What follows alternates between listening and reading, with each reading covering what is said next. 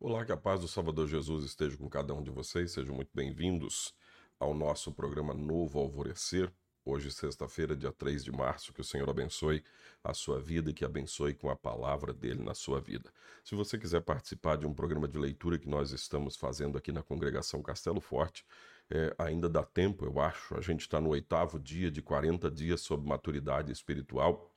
E aí, diariamente, eu envio textos bíblicos, são cerca de dois, é, de três a quatro capítulos com é, é, alguns versículos em destaque para que você faça a leitura na sua Bíblia e também envio é, o comentário e uma oração do dia para todos aqueles que estão participando. É sempre bom a gente ler a palavra de Deus e essa questão da maturidade espiritual é algo que está faltando de uma forma geral, está faltando maturidade de uma forma geral. Muito se reclama que as, que as pessoas não amadurecem mais, mas a maturidade espiritual é algo que parece que, além de estar faltando, parece que está acabando. A gente vê é, gente fazendo sucesso aí, é, não sei como se chama, é, coaches evangélicos e coisas assim, no lugar de pastores, usando é, metáforas, usando coisas.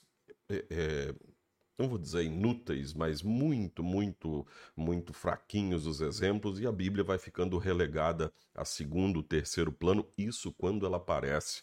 Então é importante a gente ter o conhecimento bíblico, a gente ter a maturidade espiritual. Se você quiser, esse esse é, material, você pode pedir aí para gente pelos comentários do vídeo que a gente te envia. Então vamos ao nosso programa Novo Alvorecer para hoje. Olá, amados em Cristo, a paz de Jesus a todos vocês. Estamos começando o nosso Novo Alvorecer, programa da Igreja Evangélica Luterana do Brasil, aqui em Nova Venécia, no Espírito Santo. Nós somos a congregação Castelo Forte, fica aqui no bairro Bela Vista. Você é sempre nosso convidado para todos os nossos programas. Estamos tendo cultos nas quartas-feiras, nesse período de quaresma, toda quarta-feira, às sete e meia da noite. A gente está relembrando as palavras ditas por Jesus no momento de sua crucificação, quarta-feira que vem, sete e meia. Somos bênçãos para os outros. Quando alguém faz algo de bom para outra pessoa, é comum ouvir que esse alguém é uma bênção. Bênção, nesse caso, significa trazer algo de bom ou trazer felicidade para outras pessoas. E com certeza todos querem ser uma bênção para as pessoas ao seu redor. Todos querem levar algo de bom com a sua presença na vida dos outros ou com as suas atitudes em relação aos outros. Só que, muitas vezes, não é possível ser motivo de alegria para outros.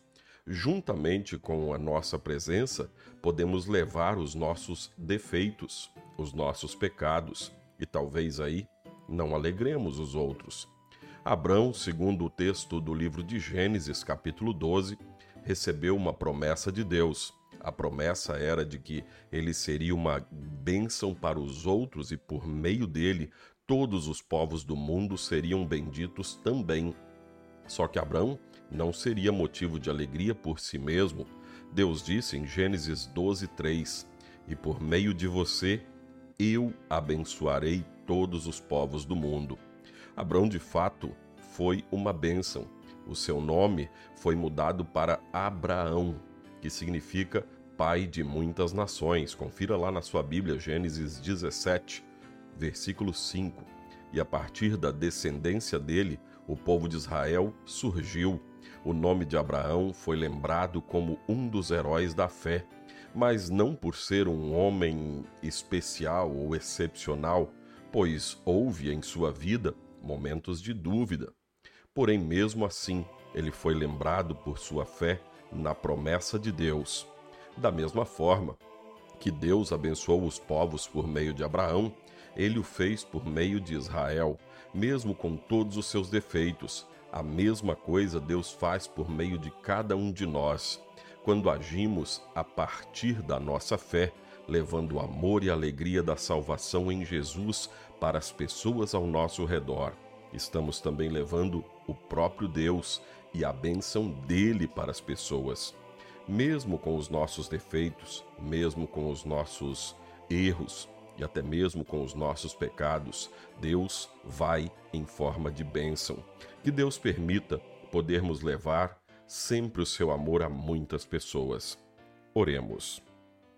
Querido Deus, abençoa cada um de nós para que possamos levar o teu amor e as tuas bênçãos a muitas pessoas, a principal delas, a tua palavra que gera a fé que leva à vida eterna. Oramos em nome de Jesus. Amém.